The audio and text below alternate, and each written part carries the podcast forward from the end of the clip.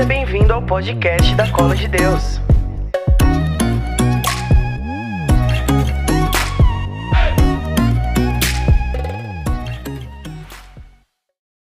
Fala aí pessoal, a paz de Jesus, amor de Maria, a força de Sansão e a sabedoria de Salomão esteja com cada um de vocês.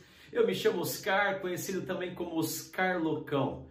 Mas não se importem com o loucão, pois um dia foi o loucão do mundo e hoje é um loucão de Deus para a honra e glória do nosso Senhor Jesus Cristo. Eu tenho 39 anos de idade, sou casado há 7 anos, pai de dois filhos, Maria Clara de 5 anos e meio e o pequeno Rafael de apenas 2 anos e meio. Participamos da renovação carismática católica e dentro da renovação de um projeto chamado Projeto Caris. Caris vem de carismas, vem também de graça de Deus. Participamos lá na paróquia São Pedro, na Moca, todas as terças-feiras a partir das 19h30. E é uma alegria muito grande poder estar aqui junto com vocês. Me sinto privilegiado de pregar neste encontro, principalmente com este tema, batismo no Espírito Santo. Tenho viajado esse Brasil inteiro pregando esta expressão, fazendo esta poderosa pregação da palavra do Senhor. Estive três vezes nos Estados Unidos também pregando sobre este tema e levando a cultura de Pentecostes a todos os gringos lá dos Estados Unidos. E é uma alegria muito grande estar aqui junto com vocês. Eu me preocupo somente com esta expressão, batismo no Espírito Santo. E você vai me perguntar o porquê, Oscar Lucão. Porque Paulo escreve aos Efésios, no capítulo 4, no versículo 5, dizendo que existe um só Senhor, uma só fé e um só batismo. E a igreja tem um zelo muito grande a respeito desta expressão para não confundir os teus fiéis. Nós temos o nosso pai na fé da renovação carismática, Reinaldo Bezerra dos Reis. Certa vez, Reinaldo esteve em Roma para levar documentos e principalmente testemunhos testemunhos de pessoas que tiveram as tuas vidas transformadas através de uma pregação como essa. Ou seja, aquele que participa de uma pregação e permite ser batizado no Espírito Santo, a vida dessa pessoa é transformada. E não transformada somente a vida, mas o seu caráter, a tua índole e tudo mais que Deus precisa transformar. Então, se a palavra diz em Efésios 4, 5 que existe um só Senhor, uma só fé e um só batismo, este batismo a igreja chama de batismo sacramental que ele acontece, acontece lá quando nós éramos crianças, bebezinhos, né? Levado pelos nossos pais e padrinhos, ou quando adultos, catecúmenos, e ali o padre nos batiza com a fórmula: Eu te batizo em nome do Pai, do Filho e do Espírito Santo e ele imerge a água sobre nós ou nos imerge na água. E ali naquele batismo sacramental, nós somos enxertados do Espírito Santo e uma vez que ele entra, ele não sai mais. E ali nós somos chamados a sermos reis, sacerdotes e profetas. Aí eu pergunto para você, Oscar Locão, mas como assim? Uma vez que o Espírito Santo ele entra e ele não sai mais? Sim. Lá no Antigo Testamento, o Espírito de Deus pairava sobre a vida dos profetas. Eles iam para a missão e depois de cumprir a missão, o Espírito de Deus se retirava deles até uma próxima missão. Depois de Jesus já não é mais assim. Uma vez que somos batizados, né, com o batismo sacramental, o Espírito Santo entra e não sai mais. Mas não é bem verdade que tem pessoas que Deus está lá? O Espírito Santo está lá dentro, mas parece que não está. É aquela pessoa que só reclama, só murmura, ela é tíbia, ela é xoxa, ela é fofoqueira, ela é para baixo, ela é negativa, ela é pessimista. E eu brinco com as pessoas, sai do lado de pessoas assim. Eu costumo brincar dizendo que são encostos que o diabo coloca na nossa vida. Como é ruim você ficar ao lado de pessoas que são assim, não é mesmo? Agora, como saber, os Carlocão, se uma pessoa é cheia do Espírito Santo? É simples, basta você olhar para ela que você consegue perceber. Uma pessoa que ela é cheia do Espírito Santo, ela é uma pessoa alegre, para cima. Quando ela fala de Jesus, os teus olhos brilham, ela tem um sorriso no rosto, ela é alegre, ela é feliz. Ela passa também por angústias, dificuldades, tribulações, tempestades, crise, mas nada é capaz de abalar uma pessoa assim. Afinal, Deus mudou o teu caráter. Deus é, fez com que ela se esvaziasse de si mesmo para que ele pudesse preencher essa pessoa. E aqui eu dou alguns exemplos. A gente pega Lucas 1, versículo 39, a palavra fala de uma menininha de nome Maria, que alguns teólogos vão dizer que ela tinha 12 anos, outros 14 anos, e ela sai da tua casa e vai até uma montanha, numa cidade chamada Ain Karim, muito distante de onde ela estava, e ela vai sozinha. E a palavra diz em Atos 1:39 que Maria se levanta e vai às pressas porque Maria tem pressa de ver toda a humanidade sendo salva pelo teu filho Jesus. E a palavra nos ensina que quando ela chega na casa de Zacarias e ela saúda Isabel, no verso 41, a palavra ensina que Isabel ficou cheia do Espírito Santo. Gente, eu estou falando com apenas um oi. Com apenas uma saudação, Isabel fica cheia do Espírito Santo. E a palavra cheia, convenhamos, é uma palavra pobre ela só existe na língua portuguesa. Cheio vem de pleró, e pleró não é cheio, pleró é transbordando, ou seja, quando Maria saúda Isabel, a criança estremece no seu seio e Isabel fica transbordando do Espírito Santo. Alguns vão dizer que Maria é gratia plena, ou seja, plena da graça. Se Deus derramou graça na vida dos anjos e dos santos, em Maria não foi a conta gotas, em Maria jorrou graça. Então é fácil você reconhecer que uma pessoa ela é cheia do Espírito Santo. A forma como ela te cumprimenta, a forma como ela te abraça, a forma como ela te acolhe, a forma como ela ora, como ela adora, ela é cheia toda do Espírito Santo. Então, o correto não seria dizer batismo no Espírito Santo, mas sim efusão no Espírito Santo, ou receber os dons infusos do Espírito Santo, né? E aí eu coloquei aqui para nós um grande exemplo que eu tenho dado para as pessoas, principalmente para os jovens, porque o jovem quer fundamento em tudo. E aí os jovens perguntam assim, poxa vida, Oscar, mas é, eu tenho que cair no, no chão para ser batizado no Espírito Santo? O repouso só acontece quando eu caio no chão? Eu falo, não, gente, não. Eu estou há quase 18 anos na igreja.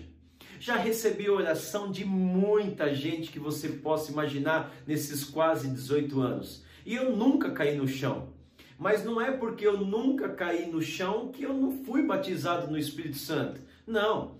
O cair no chão, ele é apenas uma consequência do repouso do Espírito Santo, uma consequência. Então não é porque você nunca caiu que você nunca repousou. Eu até brinco com as pessoas, né? As pessoas falam assim: "Oscar, eu vi todo mundo caindo, menos eu. Será que eu tenho encosto?" E aí esse encosto não deixou eu cair, não, gente. Não é porque você não caiu que você tem encosto. Não. Para com isso daí. Receber o batismo no Espírito Santo é quando alguém olha por você e aí você sente o sobrenatural se manifestando na sua vida. Tem pessoas que as pernas ficam trêmulas, tem outras que as mãos ficam trêmulas, tem pessoas que as tuas mãos ficam suando, tem pessoas que o coração acelera. E por que é que tem pessoas que caem e outras não? Preste atenção nesse ensinamento. Antes de dormir um dia eu falei para Deus, poxa vida, Deus, o jovem quer tanto fundamento. Como que eu explico para que eles possam entender que alguns caem e outros não? E Deus me deu este discernimento fantástico. Deus me disse assim, filho, existem algumas cirurgias que são pequenas. E essas cirurgias pequenas, como se fosse uma verruga, por exemplo, vem a anestesista, te dá uma anestesia local e depois dessa anestesia local, ela vem com um bisturi e tira aquela verruga.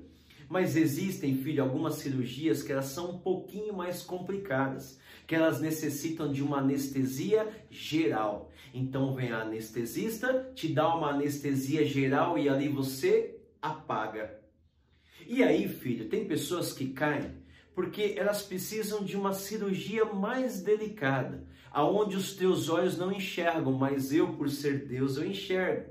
Então essa pessoa ela pode ter 1,90m, 2,10m, 150 quilos, que ela perde a sua força física e aí ela repousa nos braços do Senhor. E ali o Senhor é como se ele desse uma anestesia geral, ela não apaga, ela fica consciente, ela ouve aquilo que está cantando, sendo ministrado, mas ali Jesus vai fazer uma cirurgia delicada, ou seja, aonde os meus olhos não enxergam. Ali naquele momento, Jesus vai lá na alma daquela pessoa. Ele vai curar traumas de infância, traumas de adolescência, abusos que talvez aquela pessoa sofreu, feridas que ela carrega dentro de si há muitos anos. E tem pessoas que choram, tem outras que gritam. E este gritar não significa manifestação diabólica. Ela está se sentindo tão amada, tão tocada pelo Senhor, que ela quer expor para fora tudo aquilo que ela estava sentindo durante muitos anos. Talvez ela estava se sentindo escrava do pecado e naquele momento Deus a ama, Deus a toca, Deus a liberta. Então não significa o cair no chão de receber o batismo do Espírito Santo. Lembre-se, estou há quase 18 anos e nunca caí, mas não é porque eu nunca caí que eu nunca repousei, não é porque eu nunca caí que eu nunca fui batizado no Espírito Santo. O importante é quando alguém orar por você, você se entregar ao Senhor, afinal, ele só entra onde ele é chamado. No livro de Apocalipse, no capítulo 3, ele diz isso: Eis que estou à porta e bato. Então ele não arromba, ele não invade, ele diz: toque, toque, toque, posso entrar? E se você disser entra, eu quero receber do Senhor, eu quero receber desta unção, então ele entra e opera o que ele tem que operar na tua vida. Eu costumo dar um exemplo de leite com Nescau. Ou estamos em crise um leite com achocolatado do mais barato. Quando você vai tomar um leite com Nescau, o que, que você faz? Você pega um copo, derrama o leite, pega o teu Nescau, coloca lá dentro e mexe. Quando você mexe, que você toma, esse leite não tem mais sabor de leite apenas, tem sabor de chocolate porque você mexeu o Nescau dentro do copo e agora o Nescau se misturou com o leite. Aí eu explico. Todos aqueles que foram batizados no, lá no batismo sacramental quando criança, eles foram enxertados do Espírito Santo e o Espírito Santo existe dentro deles. Mas tem algumas pessoas que você olha e parece que o Espírito Santo não está lá dentro. E aí eu dou o exemplo do Nescau. Quando você mexe, que você toma, tem sabor de chocolate. Mas aí você bate um papo com a tua mãe, prosa vai, prosa vem. O que, que acontece com o chocolate? O chocolate desce. E quando o chocolate está lá embaixo do copo, quando você toma, não tem gosto de chocolate, tem gosto só de leite. Aí eu te pergunto, mas o Nescau não está lá dentro? Tá.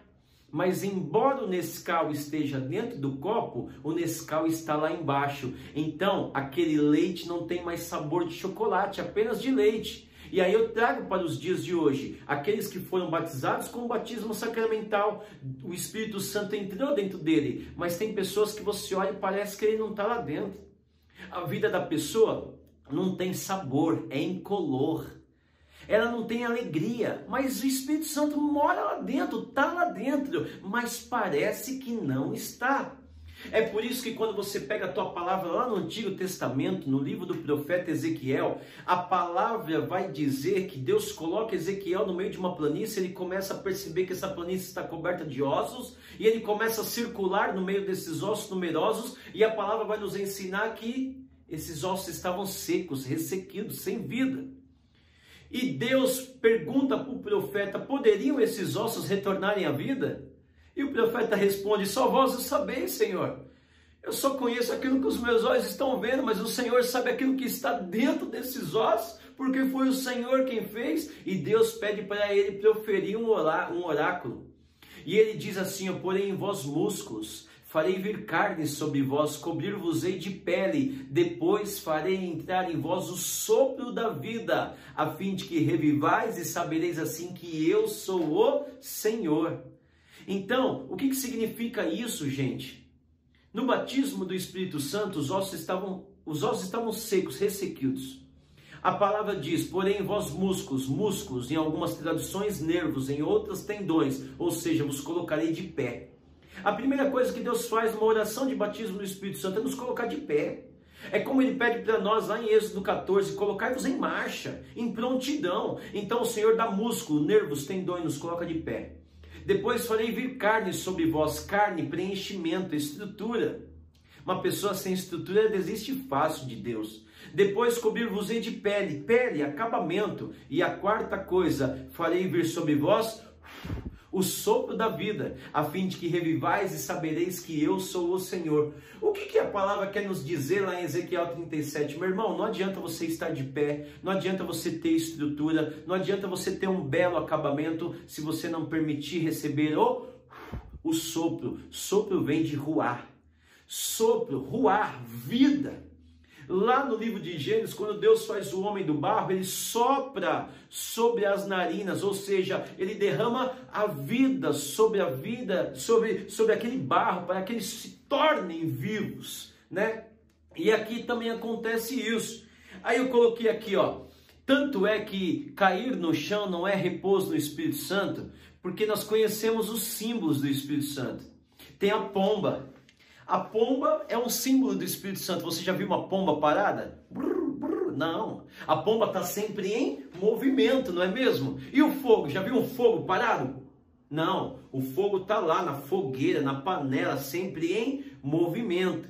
E o vento? O vento ele é todo impetuoso, ele entra em todo lugar, é movimento puro. Aí, e a água, que também é um símbolo do Espírito Santo, aí você vai falar assim, Oscar Locão, esta água que está na tua garrafa aí, ela está parada. Parece que está parada, mas não está.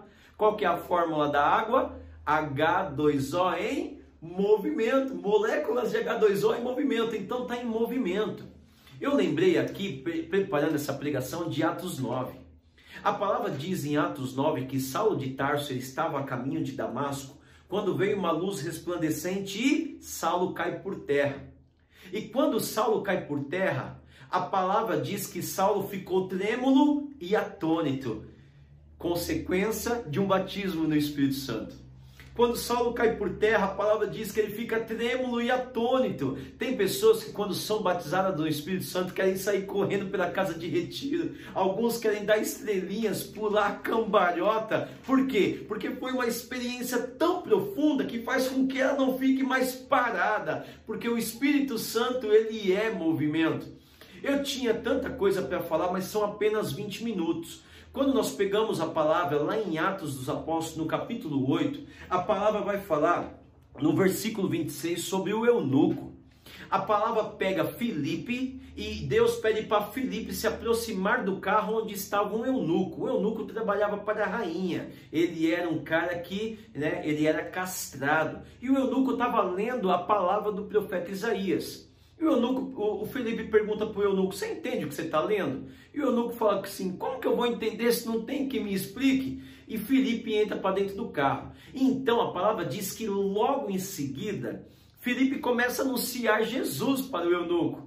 E a palavra diz que eles avistam a água. O eunuco para o carro e fala assim: Aí está a água. O que me impede que eu seja batizado? E o Felipe fala para o eunuco: Nada se creres, pode ser. Preste atenção. Se creres, pode ser. E eles descem do carro e o, Felipe batiza o eunuco. E a palavra diz, lá no versículo 39, que quando Felipe batiza o eunuco, o eunuco continua o teu caminho, mas agora cheio de alegria. Leia na tua casa depois, Atos Apóstolos, capítulo 8 né? Versículo 29 é onde, versículo 26 é onde eu estou falando aqui no versículo 39. Quando Felipe batiza o eunuco, ele continua o teu caminho, mas agora é cheio de alegria. Aquele que se permite ser batizado no Espírito Santo, a vida dele é cheia de alegria, ele transborda do Espírito Santo, né? Lá em 2 Reis, capítulo 2, no versículo 9, a palavra vai falar de Elias e Eliseu.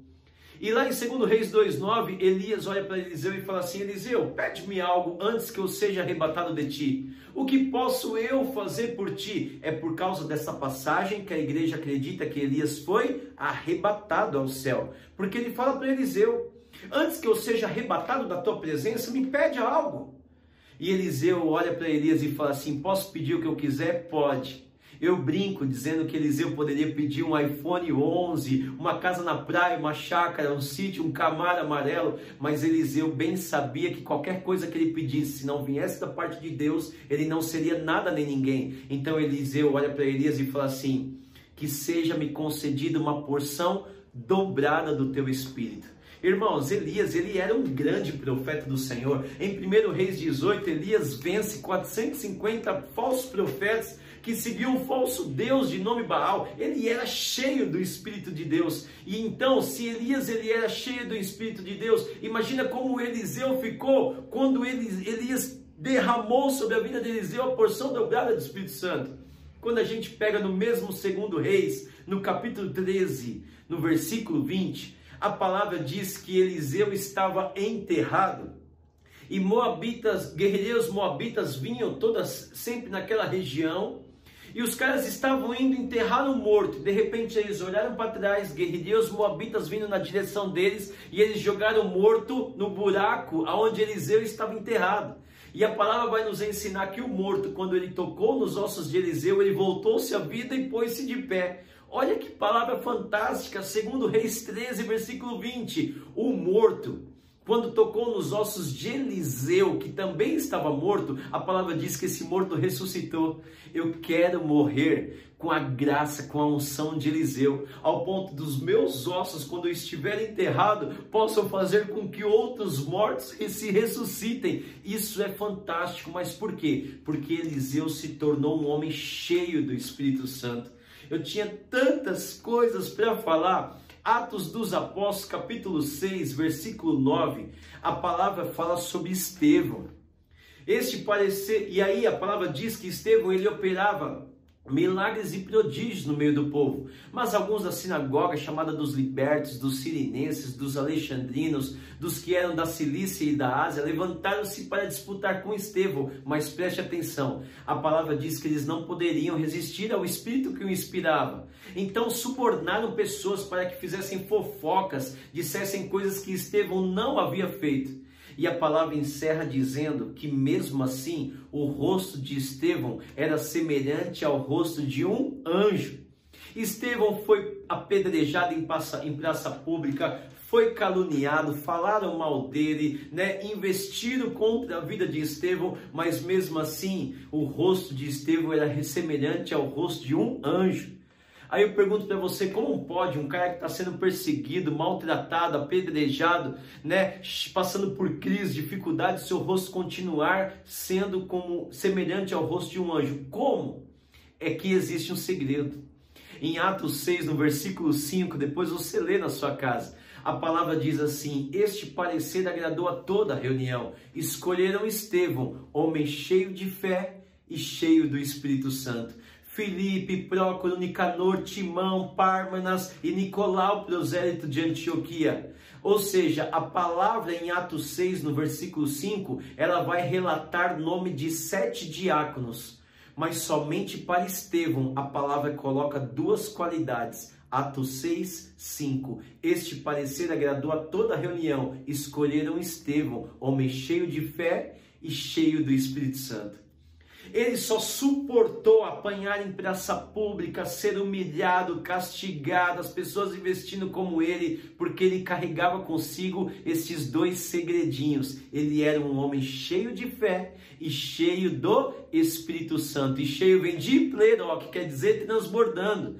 Estevão, a igreja tem Estevão como proto-mártir, o primeiro mártir que morreu em nome de Jesus só aguentou tudo isso. A palavra diz em Atos 8, verso 1, que, este, que Saulo de Tarso aprovou a morte de Estevão.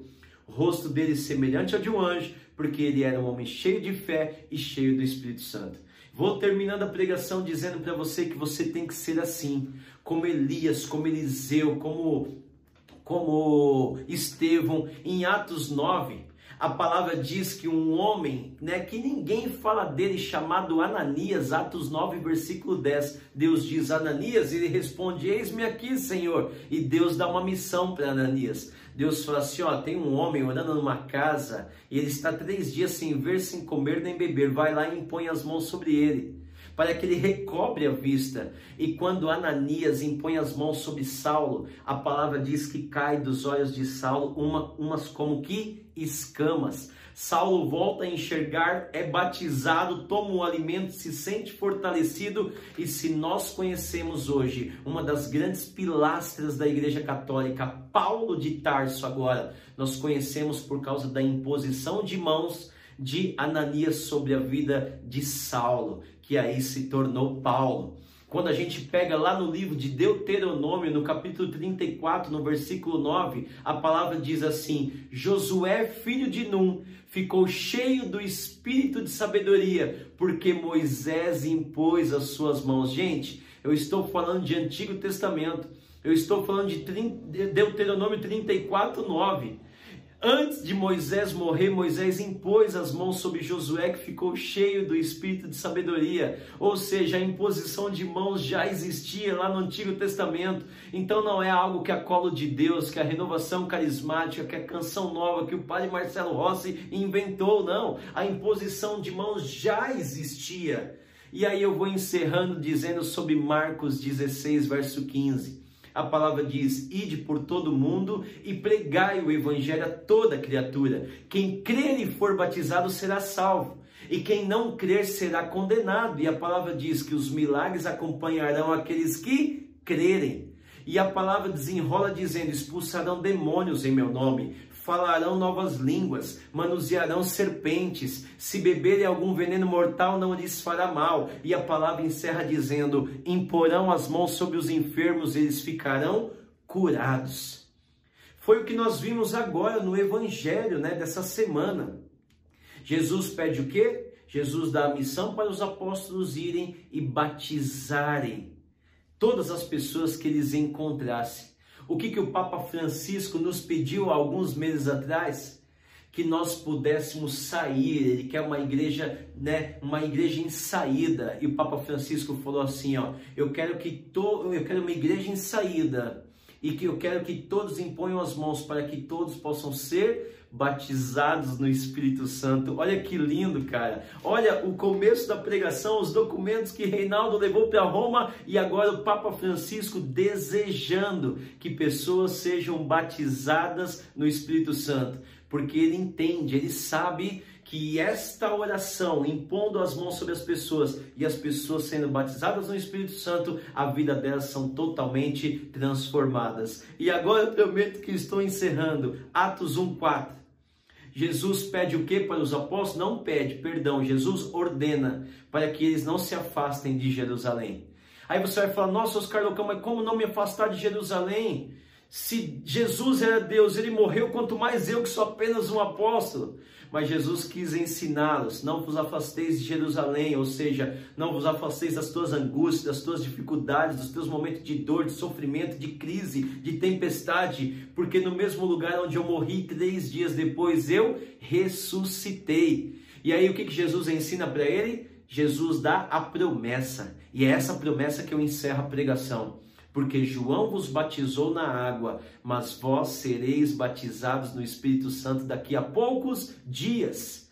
E aí, Atos 1, verso 8, a palavra diz o quê? Mas descerá sobre vós o Espírito Santo e vos dará força e sereis minhas testemunhas. Testemunhas aonde, gente? Jerusalém, Samaria, confins do mundo é muito longe para nós. Somos testemunhas desse Jesus através do batismo no Espírito Santo em São Caetano, em Santo André, em São Paulo, no Rio de Janeiro, aonde Deus nos confiar a planta dos nossos pés, nós precisamos ser testemunhas do que, do que nós recebemos através desse batismo no Espírito Santo. E aí, Atos dos Apóstolos, capítulo 2, a palavra encerra falando o quê? Sobre Pentecostes. Eles estavam com medo, eles estavam pregando às escondidas nas catacumbas, tudo trêmulo, com medo. Mas quando o Pentecostes desce sobre a vida dos apóstolos, lá na sala de cima do cenáculo, junto com Nossa Senhora, ela estava lá. O que, que acontece? Línguas de fogo são divididas e elas são derramadas sobre a vida deles. E eles ali recebem o batismo do Espírito Santo deixam de ter medo, deixam de ser covardes e agora eles saem para anunciar a boa nova. E olha o que uma expressão, olha o que uma oração de batismo no Espírito Santo, olha quando a gente pede, quando a gente clama, como uma vida transformada após Pentecostes. Pedro, que antes estava com medo, na sua primeira pregação, 3 mil pessoas são convertidas, fora mulheres e crianças, porque agora Pedro estava cheio do Espírito Santo. Eu desejo isso, espero que você também. Que Deus os abençoe, irmãos. Uma alegria muito grande poder partilhar com vocês dessa palavra. Espero que algo tenha ficado dentro do seu coração e que vocês não sejam somente intensos, mas que vocês sejam constantes na oração. São desses que Jesus quer dentro da igreja: jovens intensos e jovens constantes. Que Deus abençoe muito a vida de vocês. Um abraço do irmão Oscar Locão. E se vocês não me seguem, seguem lá no Instagram, arroba Oscar Locão. E vamos partilhar mais boas novas para a honra e glória do Senhor. Tamo junto. Deus os abençoe.